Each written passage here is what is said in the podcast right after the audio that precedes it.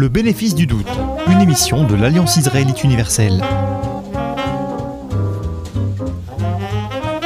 Bonjour, Ariel Danan au micro, bienvenue dans un nouvel épisode du bénéfice du doute, l'émission de l'Alliance israélite universelle consacrée cette semaine au chassidisme avec euh, notre invitée Catherine Chalier. Catherine Chalier, bonjour. Bonjour. Merci beaucoup d'avoir accepté euh, notre invitation. Vous êtes philosophe et traductrice française, spécialiste de l'œuvre de Emmanuel Levinas, mais aussi de Franz Rosenzweig et Baruch Spinoza. Professeur émérite de philosophie à l'université Paris-Ouest Nanterre-La Défense, vous êtes l'auteur de nombreux livres sur les liens entre la pensée hébraïque et la philosophie. Citons par exemple Judaïsme et altérité, Lévinas, l'utopie de l'humain, Pensée de l'éternité Spinoza Rosenzweig, ou encore Spinoza, lecteur de Maïmonide. Vous êtes enfin très investi dans le dialogue interreligieux entre juifs, chrétiens et musulmans, à travers l'étude des textes fondateurs de chacune de ces religions. Nous vous recevons sur un thème peut-être un tout petit peu inattendu dans votre parcours, le chassidisme, à l'occasion de la publication de votre ouvrage sur le rabbi de Kotsk, un chassidisme, pardon, tragique, aux éditions Arfuyen. Et ma première question sera simplement pourquoi vous êtes-vous intéressé au chassidisme? Alors ce n'est pas la première fois, puisqu'en 2014, vous aviez déjà publié un ouvrage sur le Maguide de Mézérich, et donc vous continuez dans cette voie. Oui, euh, je m'intéresse au chassidisme euh, depuis euh, très longtemps parce que une de mes premières traductions en hébreu, c'était un livre d'un universitaire israélien, Jacobson, sur la pensée racidique, et ça c'était dans les années 1989, je crois. Et c'est une pensée qui me touche profondément parce qu'elle elle essaye euh, véritablement de dégager la dimension euh, spirituelle euh, dans l'étude des textes et elle, elle, en appelle à, à, chaque personne dans son propre parcours, dans, dans, dans, sa quête de Dieu, pas simplement d'un point de vue intellectuel, mais aussi d'un point de vue spirituel. Je fais une distinction entre, entre les deux. Ensuite, j'ai rencontré, et j'ai consacré aussi un petit livre à lui, euh, euh, je crois que c'est le livre qui m'a le plus bouleversé, euh, c'est le livre de Rabbi Kaloninus Kalman Shapiro, rabbin dans le ghetto de Varsovie, un rabbin racide, et on a retrouvé, après sa mort, donc il est, mort dans, la guerre, donc, on a retrouvé des, homélies euh, qu'il euh, faisait dans le ghetto, euh, enfermé avec ses, ses, proches, donc. Et ces homélies ont été publiées en hébreu sous le titre de Esh Kodesh, le feu saint. Et donc j'en ai traduit euh, certaines euh, de ces homélies, plus je les ai présentées. Elles sont aussi publiées dans la même collection euh, arfuyenne que, que, vous avez mentionnée. Et c'est un livre très bouleversant parce que l'on voit justement dans ce petit livre toute une évolution théologique profonde de ce rabbin racide qui, au début, euh, de son enfermement a une vision assez traditionnelle de la souffrance, à savoir si nous souffrons, c'est sans doute que nous avons fait des fautes, euh, et, et, voilà. Et, son enfermement dans le ghetto de Varsovie. Dans le ghetto de Varsovie, oui, bien sûr. Euh, et des souffrances qui sont de plus en plus fortes, de plus en plus intolérables. Et peu à peu, euh, il renonce absolument à cette vision des choses et il affirme absolument l'innocence euh, de toutes ces personnes qui sont, qui sont enfermées, qui, qui, qui, qui sont victimes de, de, traitements atroces, qui voient les leurs mourir, etc. Et donc, il affirme cette innocence et en même temps, sa quête de Dieu se poursuit, mais c'est la quête d'un Dieu euh, qui s'est retiré, euh, d'un Dieu euh, qui, qui, ne peut pas aider les hommes, mais qui est quand même là avec eux dans leur détresse. Et c'est vraiment un, un, très beau, un très beau livre. Et surtout, ce qui m'avait frappé, c'est que jusqu'à la fin, il a voulu faire ses homélies pour que aucun de ceux qui étaient proches de lui euh, ne, meurent sans parole de Torah. Ils savaient bien que, qu'ils n'allaient pas être sauvés. Ne se faisaient pas du tout euh, de, faux espoirs. C'était pas du, c'est pas du tout cette vision des choses. Et donc, si vous voulez, quand vous lisez ce type de livre, de, qu'on peut qualifier de résistance spirituelle euh, à, à, une douleur extrême, euh, vous vous dites, mais de quoi vive cet homme? Euh, quel, est, quel est ce Dieu qui le fait vivre? Et, je crois que ça, c'est une question qui m'habite profondément quand je lis les penseurs hassidiques, que je lis depuis, depuis longtemps. Revenons justement pour nos auditeurs aux sources du chassidisme en quelques mots. Comment est, est né ce mouvement? Donc, le chassidisme est né on en attribue la paternité donc à un homme qui s'appelait le Baal Shem Tov, le maître du bon nom. Euh, et donc ce mouvement est né en, Ukraine, dans, ces régions-là.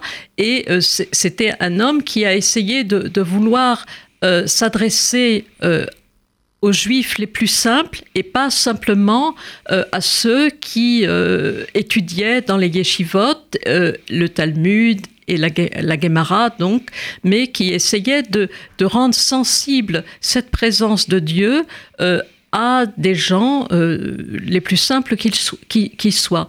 Et justement là, on, que je dis la présence de Dieu, en ce sens que ce Baal insistait sur l'immanence, immanence ça veut dire justement être sur le même plan de la réalité, sur l'immanence de Dieu à la création.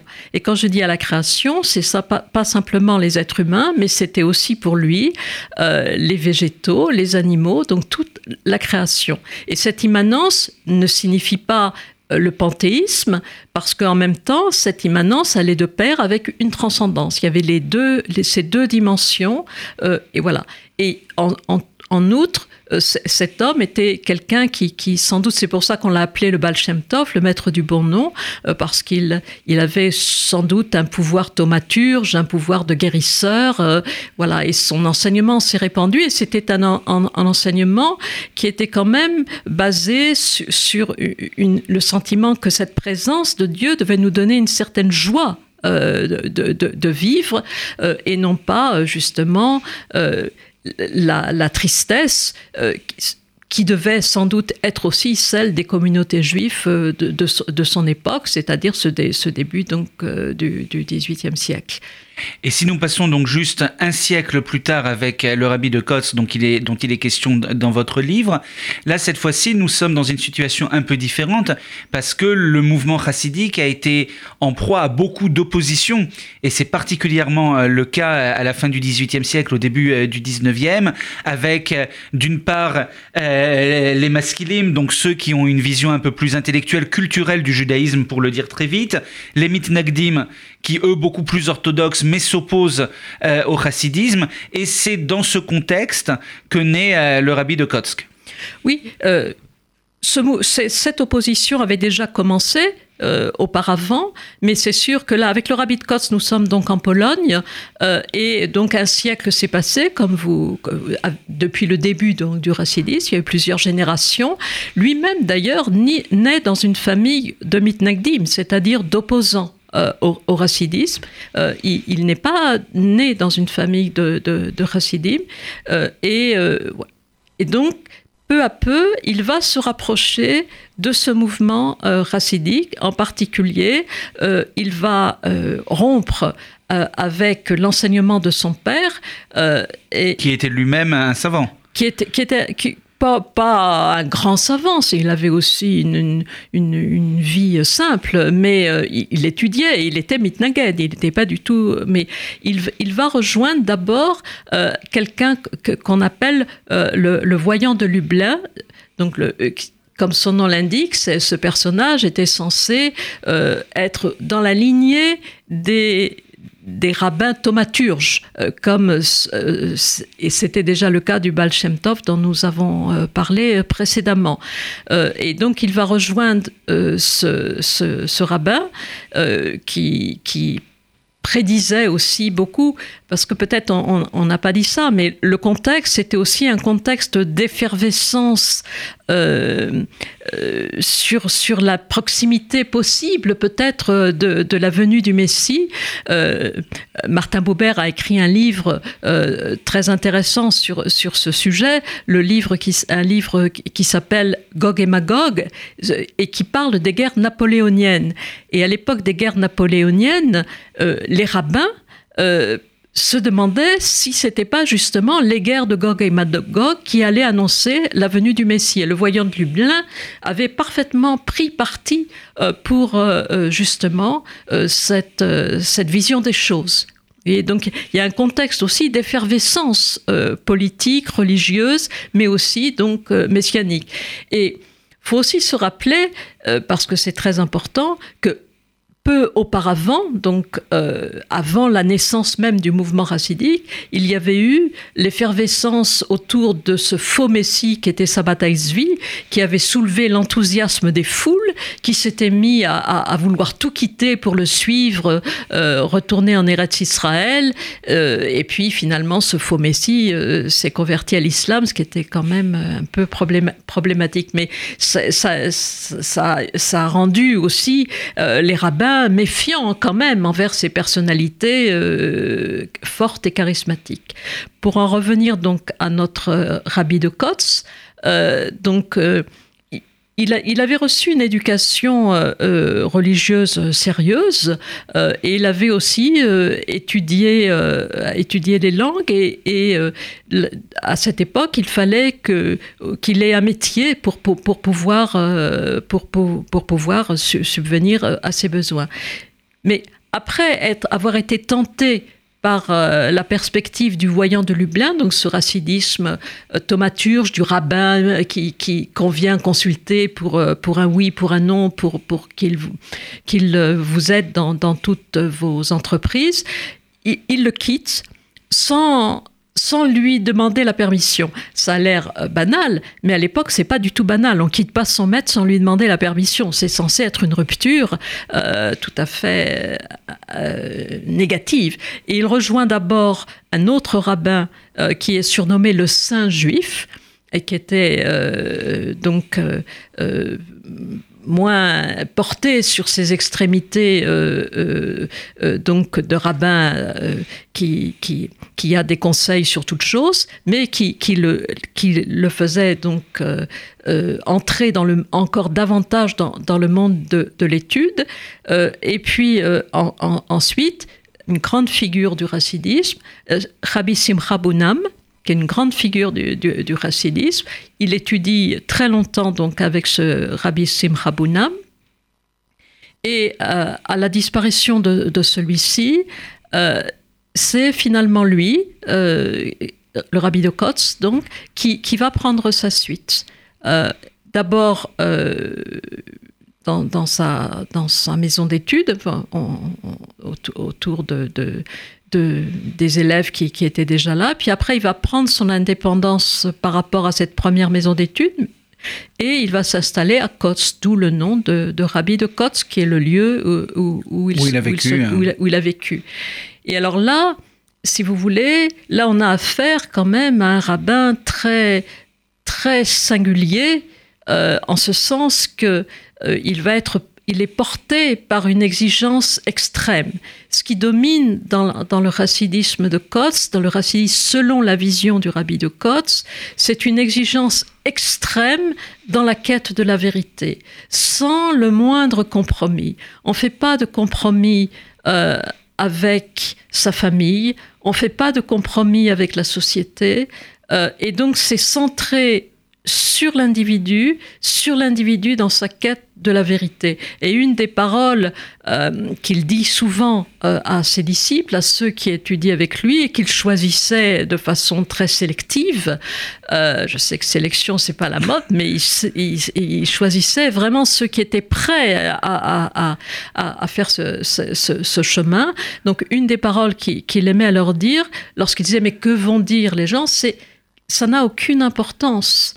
Euh, et il citait à ce moment-là le passage de la Bible lorsque les explorateurs vont voir la Terre sainte, euh, la Terre promise, et ils reviennent et ils disent nous avons vu euh, des gens donc qui étaient des géants et nous, nous apparaissions comme des, moins que rien donc à, à, leurs yeux et à nos yeux.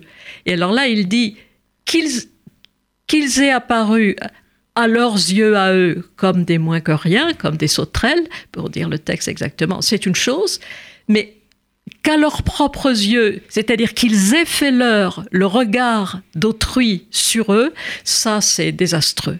Et donc, ça euh, serait ça la faute des explorateurs. Ça, ça serait la, faute de, la faute des explorateurs, c'est de, c'est que l'image, pour employer un langage moderne, il, ne dit pas les choses comme je dis ici à l'instant, mais que l'image qu'autrui me renvoie de moi-même n'a aucune importance. Que, que, vous pensiez euh, que, que, que, que, votre interlocuteur ou que, que votre voisin soit très intelligent, très remarquable, ou au contraire, à moins que rien, n'a aucune importance. Ce qui compte, c'est d'essayer de faire le chemin vers la vérité qui nous habite, qui nous habite nous-mêmes. Et c'était en particulier important à Kotz parce que euh, on n'a pas dit ça, mais je suppose que beaucoup de gens le savent, euh, ces, maisons d'études euh, étaient réservé à des jeunes hommes. Mais ces jeunes hommes, la plupart d'entre eux étaient mariés euh, et s'occupaient plus de leur famille, si vous voulez. Et donc, c'était surtout les femmes qui devaient euh, faire toutes les tâches et il leur arrivait d'approcher euh, le, lieu où se trouvaient leurs époux respectifs et de réclamer euh, de l'aide. Et même ça, ça n'avait aucune importance. C'est-à-dire l'idée, euh, même l'idée qu'il faut être un bon mari, un bon père, etc., c'est pas c'est pas un critère dans, dans le chemin de, cette, de cette quête spirituelle telle qu'il la transmettait. Alors, à nos yeux modernes, ça semble en effet pas sympathique, mais je crois qu'il ne faut pas, s'arrêter à ça. Il faut essayer de comprendre que parfois, il y a des engagements très profonds qui ne supportent pas le compromis. Euh, et, donc c'est ça qu'il faut essayer, essayer de comprendre. Ça ne veut pas du tout dire euh, qu'ils méprisaient leurs femmes, leurs enfants et qu'ils étaient sans souci pour eux, mais que ce souci-là ne pouvait pas être une entrave à cette quête euh, intérieure, profonde et, véridique. Mais concrètement, cela donne donc une vie extrêmement difficile pour euh, ses disciples, qui donc, euh, si je comprends bien, dans cette quête euh, finalement de, chemin vers Dieu vont euh, tout simplement très concrètement avoir une vie extrêmement pauvre, qui de toute manière les populations juives en Pologne à l'époque étaient de manière générale pauvres, mais ça devait être, encore plus marquant dans cette, cour chassidique euh, du rabbi de Kotz. Non, cette cour chassidique était, en effet, très pauvre, et donc on n'allait pas là pour une vie confortable. je voudrais préciser pour euh, euh, pas seulement l'anecdote, mais pour la connaissance, qu'il y avait une personne, une famille euh, qui, s'occupait beaucoup des, des Hasidim à l'époque, en Pologne, à Varsovie en particulier c'était la famille Bergson. Et je, précise parce que c'est sa famille dont le philosophe Bergson est euh, plus ou moins lointainement le, descendant. Et donc cette famille Bergson essayait, était riche euh, et a, beaucoup soutenu ses, cours, ses cours racidiques, mais le rabbi de Kos ne voulait pas dépendre de quiconque. Et il a notamment des paroles euh, également dans ce que vous citez dans, le livre, puisque vous, vous avez traduit une partie euh, des paroles qu'il avait prononcées, d'ailleurs, qui ont été euh, réécrites par ses élèves. Lui-même n'a rien écrit de son vivant, n'a rien écrit lui-même. On y reviendra dans notre deuxième émission dans, dans 15 jours.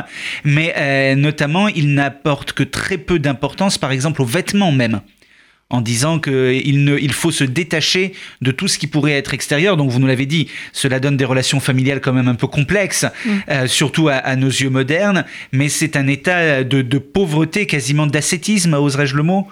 Oui, euh, c'est un état de pauvreté, d'ascétisme, je pense que vous pouvez oser le mot. Puis j'ajouterais une chose, puisque vous parlez de vêtements, à un moment donné, il y avait euh, un, conflit parce que les autorités russes dont dépendait la Pologne à, l'époque euh, avaient interdit aux juifs de se vêtir de, l'habit qu'ils revêtaient habituellement.